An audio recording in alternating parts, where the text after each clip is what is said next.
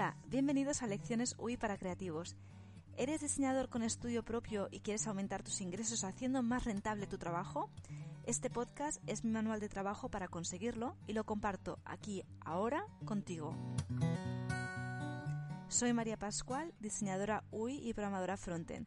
Dirijo mi propio negocio de diseño y programación de webs y apps, lidiando para ello también con la gestión, el marketing, las ventas y el resto de áreas del negocio.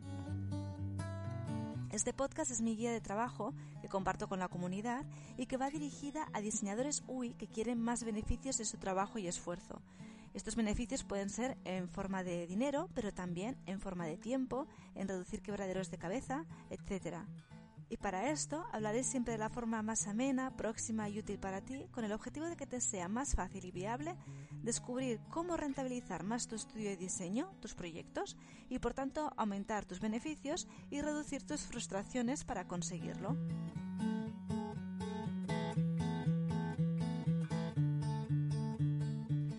Hola, bienvenidos y bienvenidas al episodio número 36 de Lecciones User Interface para Creativos titulado ¿De qué mueren los diseñadores? Empezamos el podcast de hoy con la historia de Jason Harrington, que era el fundador de un estudio de diseño y que pensó que tenía delante un proyecto de una web mal diseñada por culpa de un mal diseñador. Pobre. No supo lo lejos que estaba de la realidad hasta que fue demasiado tarde. Todo empezó el día en que cierto cliente llegó a su estudio explicando que tenía una web horrible. El cliente explicó que no se había entendido con el anterior estudio de diseño y que quería rehacerla. Jason comprobó que realmente la web es que era horrible. Incluso había un GIF del perro del cliente saludando en la home, que era, además era un bodrio que no tenía nada que ver ni tan siquiera con lo que el cliente vendía. Todo empezó bien. Cerraron un briefing y Jason acabó diseñando una web que al cliente parecía gustarle. Pero cuando estaban ya en la fase final del diseño, el cliente llegó con algunas objeciones. Primero fue que no acababa de estar seguro con la gama de colores y entonces sugirió, bueno, entre nosotros, impuso, añadir unos nuevos colores. Jason sudó tinta china para conseguir incluirlos sin destrozar mucho el diseño. Luego llegó el turno en que el cliente sugirió cambios en el menú. Después la tipografía, luego también quería cambios en las fotos y ya finalmente quería cambios en la estructura. Y así poco a poco el diseño se iba transformando y decayendo. Entonces llegó de nuevo el cliente a Jason y le hizo una sugerencia más y le dijo Mira, Jason, es que yo estoy muy unido a mi perro, todo lo hago con él. Me gustaría que saliera de una forma así como graciosa en la home, ¿sabes? Allí ya Jason paró, abrió al momento la web del diseñador anterior y puso al lado la suya. Y la única diferencia que había ya en ese punto era el perro. Así que, viendo Jason para dónde iba la cosa, rompió por lo sano educadamente con el cliente, eso sí, ¿eh? Porque había dedicado mucho tiempo a ese proyecto y veía que no iba a acabar bien el tema. No podía dedicarle un segundo más. Seguro que la historia de Jason te suena muchísimo. En verdad, Jason Harrington tal cual no existe. Es una historia totalmente inventada por mí. Pero la historia que te he explicado hoy contiene muchos de los males que acechan a los diseñadores son pesadillas comunes de nuestro sector que hoy me gustaría compartir contigo en este episodio para ver también no solamente estos males que nos acechan y nos agobian en nuestro trabajo de vez en cuando, sino además también poder ver qué podemos hacer respecto a cada uno de estos posibles escenarios en los que no queremos vernos. Así que, ¿qué te parece? ¿Empezamos? Hace mucho tiempo que tenía ganas de escribir sobre este tema. Como diseñadora y programadora frontend veo a diario qué diferente es el mundo del diseñador del programador, porque yo misma experimento lo diferente que se trata el diseñador de programador, porque es que a mí me pasa, a mí ha habido proyectos que lo he visto, como he ido con rol de diseñadora, cómo se me ha tratado y se me ha respetado, y cuando he ido con rol de programadora, cómo se me ha tratado y respetado. Y es una lástima, pero realmente a veces hay muchísima diferencia. Por eso tenía muchas ganas de hablar sobre el tema y compartir con vosotros los principales dolores de cabeza que nos dificultan el avance de nuestro negocio como diseñadores y que en algunos tristes casos incluso han conseguido que algunos profesionales incluso llegaran a cerrar el estudio porque se han quemado.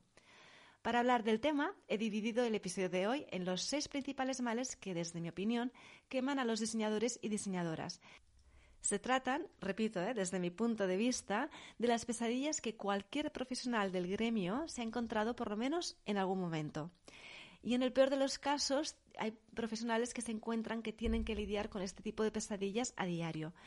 Y en algunos de estos casos las consecuencias son fatales porque, como te decía, incluso llevan a la decisión de cerrar el estudio, aunque los fundadores de él no quieran o sientan que realmente aún no les ha llegado el momento de hacerlo. Lo hacen, como te decía, porque están quemados, no porque ya han tenido suficiente, porque ya no les gusta lo que hacen. Así que vamos a ver de qué mueren los diseñadores. El primero de estos males que nos acecha a los diseñadores y ponen en peligro nuestro trabajo es el del número interminable de rondas de revisión. Solo con el nombre probablemente ya sabes a qué me refiero. Me refiero a cuando tienes en un proyecto ese número de rondas de revisión de diseño que no se acaba nunca, que tú sigues presentando eh, el diseño al cliente el cliente te dice que ok, pero que ahora tiene que presentárselo a su superior o al resto del equipo porque esta decisión quieren tomarla entre todos, etc. Luego sucede que el superior tenía otro superior que también debía verlo y aprobarlo, o que el equipo está indeciso y han decidido presentarlo al departamento de ventas, a otro superior o incluso a alguien externo. Y eso no se acaba, esa cola no se acaba nunca. La mejor opción para evitar esta situación es tener claro desde el principio quién debe tomar la decisión y hablar con él a la hora de presentar el diseño.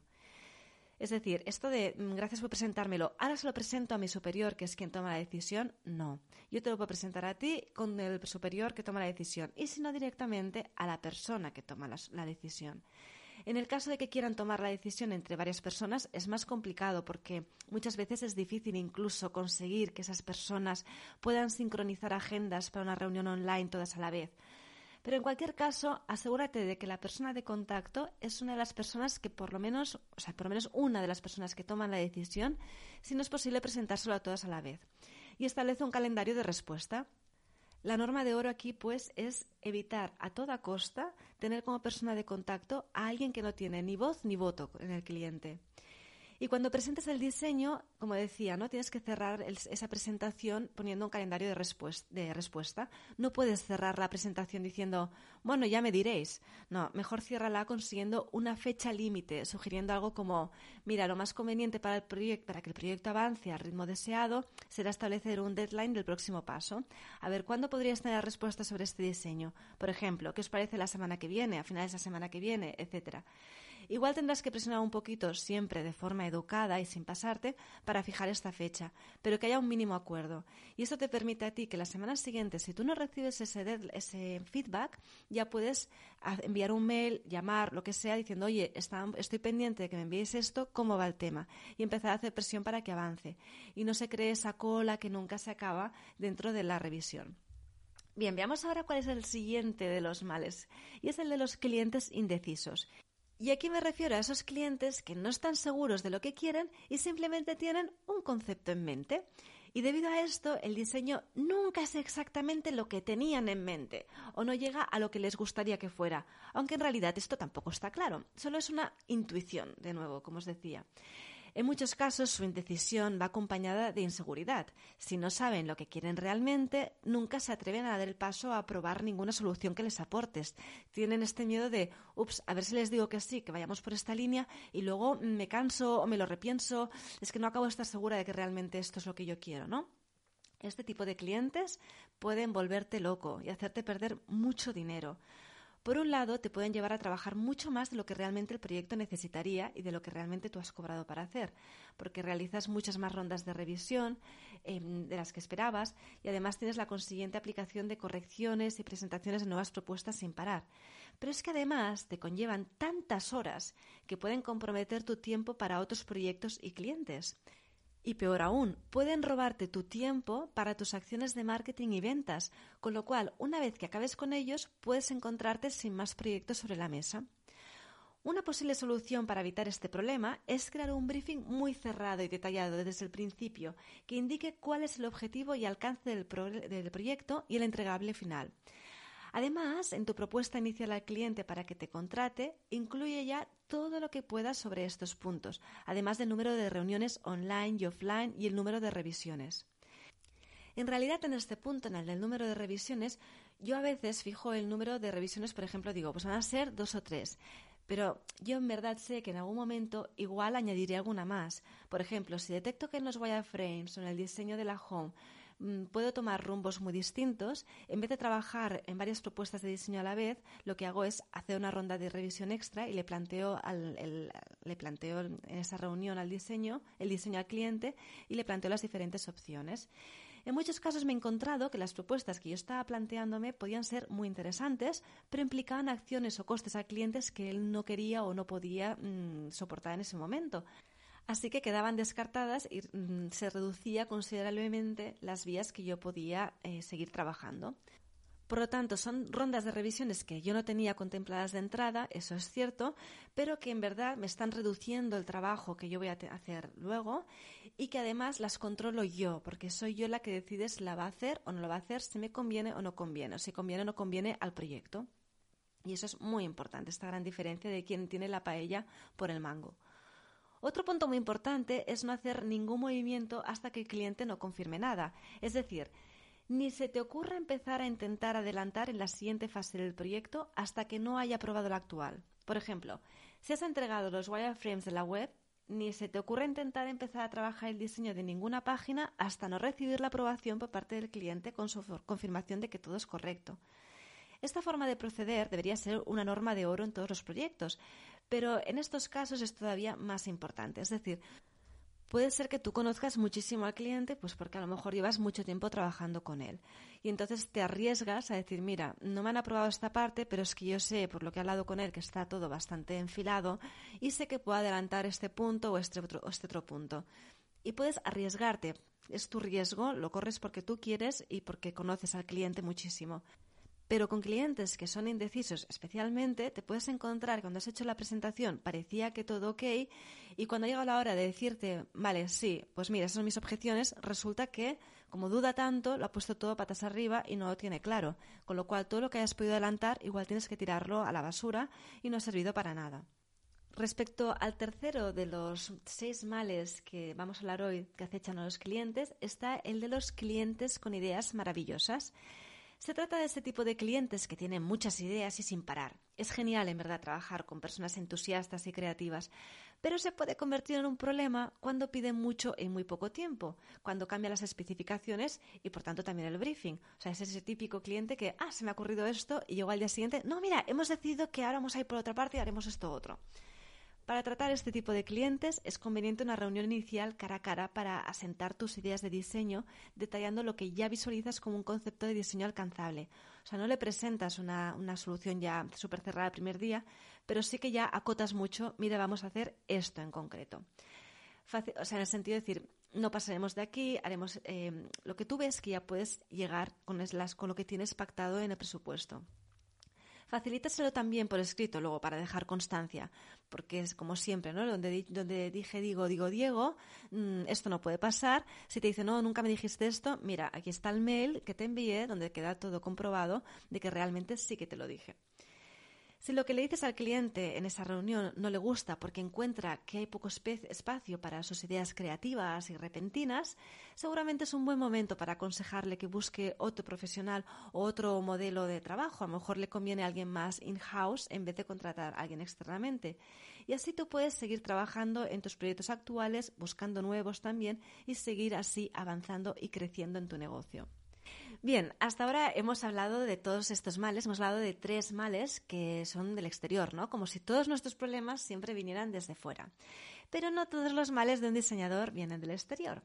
Hay un gran mal que podría estar realmente en el inicio de esta lista y se trata del maldito perfeccionismo, que además muchas veces va combinado con la autoexigencia que tenemos. El cuidado por los detalles es un factor fundamental, en verdad, para conseguir un buen diseño y que esté bien acabado.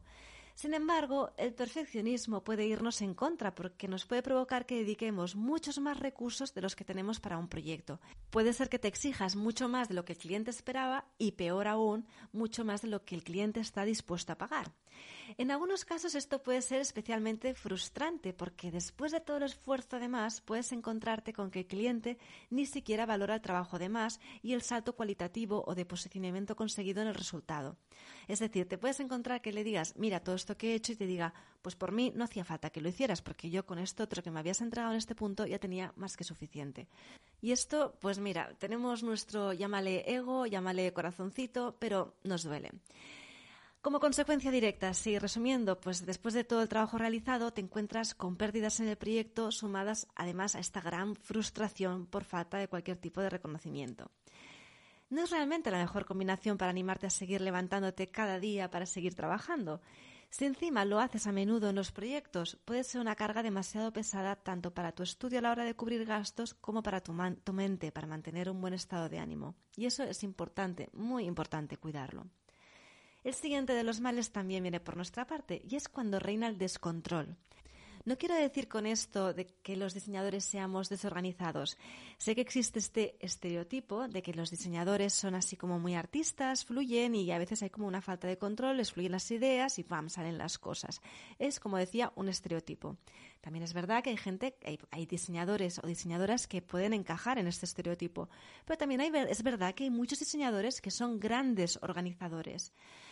La cosa es cómo eres tú. Puede ser que tú seas precisamente un diseñador más bien caótico, que no seas nada ordenado ni estructurado. Mi consejo aquí es que en tu vida personal o en todo aquello que no afecte a tu trabajo o al resto del equipo, sé como quieras ser y relájate como prefieras. Pero en tu estudio de diseño, la desorganización y el descontrol solo pueden crear problemas. Tanto si trabajas solo como en equipo, determina procesos con flujo de tareas para cada actividad o tipo de proyecto. Es decir, cuando empieza un proyecto deberá estar clara qué tareas deben hacerse, quién las hace, cuándo es la fecha de entrega, etc. Si no es así, puedes acabar con clientes enfadados que, lejos de recomendarte, te desrecomiendan, además de tu angustia vital al ver que los proyectos se desmoronan y que los clientes no paran de quejarse. Es importante que aquí tengas en cuenta que el descontrol salpica a todos. o sea, no es una cosa solo tuya. Salpica tanto a tus compañeros como a los clientes y proveedores u otros expertos con los que trabajes. Llegamos así ya al último de los males que pueden acabar con la vida profesional de un diseñador y es el de cuando el amor se acaba o nunca lo hubo. Aquí me refiero al caso de que el estudio esté fundado por dos o más socios. Se suele comparar la elección de un socio o socia con el matrimonio. Yo creo que, sinceramente, es una metáfora muy acertada. Muchos matrimonios empiezan con mucho amor o creyendo que lo tienen, tienen un buen noviazgo, una gran boda seguida de una maravillosa luna de miel y a los pocos años se divorcian a gritos con rabia y odio. No entraré en cuestiones maritales ni de relaciones sentimentales, pero sí que diré que esto mismo pasa entre muchas personas que se asocian. Es importante dejar claro desde el principio cómo van a trabajar los socios, cuál es su objetivo, hacia dónde quieren que vayan las cosas, cuánto esperan crecer y qué ansían conseguir. O sea, se trata de encontrar qué puntos tienen en común y qué puntos no están en común y ver si es compatible o no es compatible y cómo los van a manejar. La cuestión personal aquí también es muy importante. Yo personalmente creo que es mucho más fácil entenderse cuando las personas están en situaciones personales parecidas. Por ejemplo, cuando hay dos socios y uno de ellos se casa, empieza a tener hijos y el otro no, la situación personal de cada uno de ellos es totalmente diferente. Para el que no ha tenido hijos todavía y no planea tenerlos en breve, será bastante complicado y duro aceptar el cambio del otro. Muchas veces es debido a que la situación del otro le puede implicar durante un buen tiempo hacer más horas o tomar más responsabilidades. Porque cuando empiezas a crear una familia, afecta muchísimo a tu trabajo, pero es una decisión que has tomado tú. Lo que pasa es que de nuevo salpica, como decía antes, ¿no? Lo que tú haces no es solamente tuyo, sino que llega a la gente de tu alrededor. Y al, al socio le salpica muchísimo el tema de que tú tengas una familia, o al revés, que tu socio tenga una nueva familia, a ti te afectará muchísimo. Este caso es especialmente notorio, por ejemplo, entre socias. Cuando los socios son todos hombres, no suele notarse tanto. Yo he visto diferentes casos aquí. De lo que más he visto es de estudios creados, por ejemplo, por socias cuyas vidas personales habían sido completamente distintas y también he visto como una de ellas había acarreado con gran parte del estudio en ciertos momentos. En los dos casos más cercanos que, he tenido, consiguieron hablarlo y encontrar soluciones para compensar lo que una había podido hacer de más en ciertos momentos. En todos los casos que he visto que los socios se entendían y podían tirar adelante juntos, la verdad es que los he visto que se cuidaban con la generosidad de un matrimonio que realmente se quiere, anteponiendo el estudio y el bienestar del otro antes que ellos mismos. También debo decir que esta forma de actuar solo se da cuando realmente uno es así, ya mm, de forma general en la vida. Así que una muy buena manera de saber si elegir a un socio o no es ver cómo trata a las personas de su alrededor en el día a día.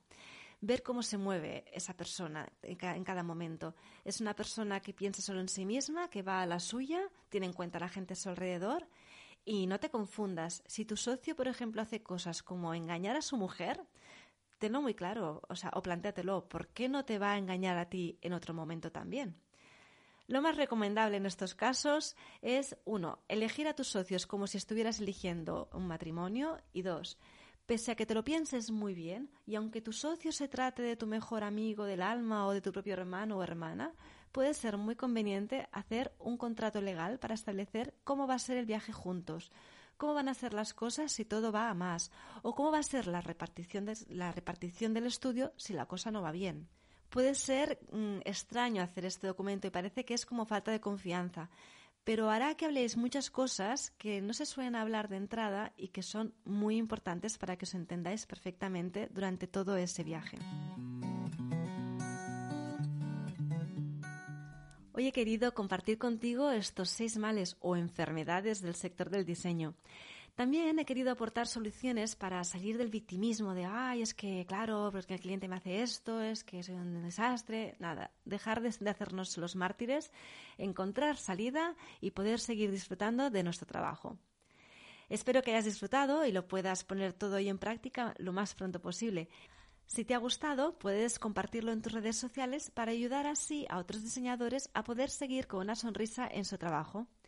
Y ahora solo decirte que muchas gracias por escucharme. Si te ha parecido interesante este podcast, puedes suscribirte a mi newsletter en maria-pascual.es para no perderte los próximos capítulos y también poder acceder a los materiales exclusivos para los suscriptores. Y con esto me despido. Te espero en el episodio de la semana que viene con más conceptos, herramientas y metodologías para negocios, user interface y data visualization que te ayuden cada vez a empoderarte más y más y llegar más y más lejos.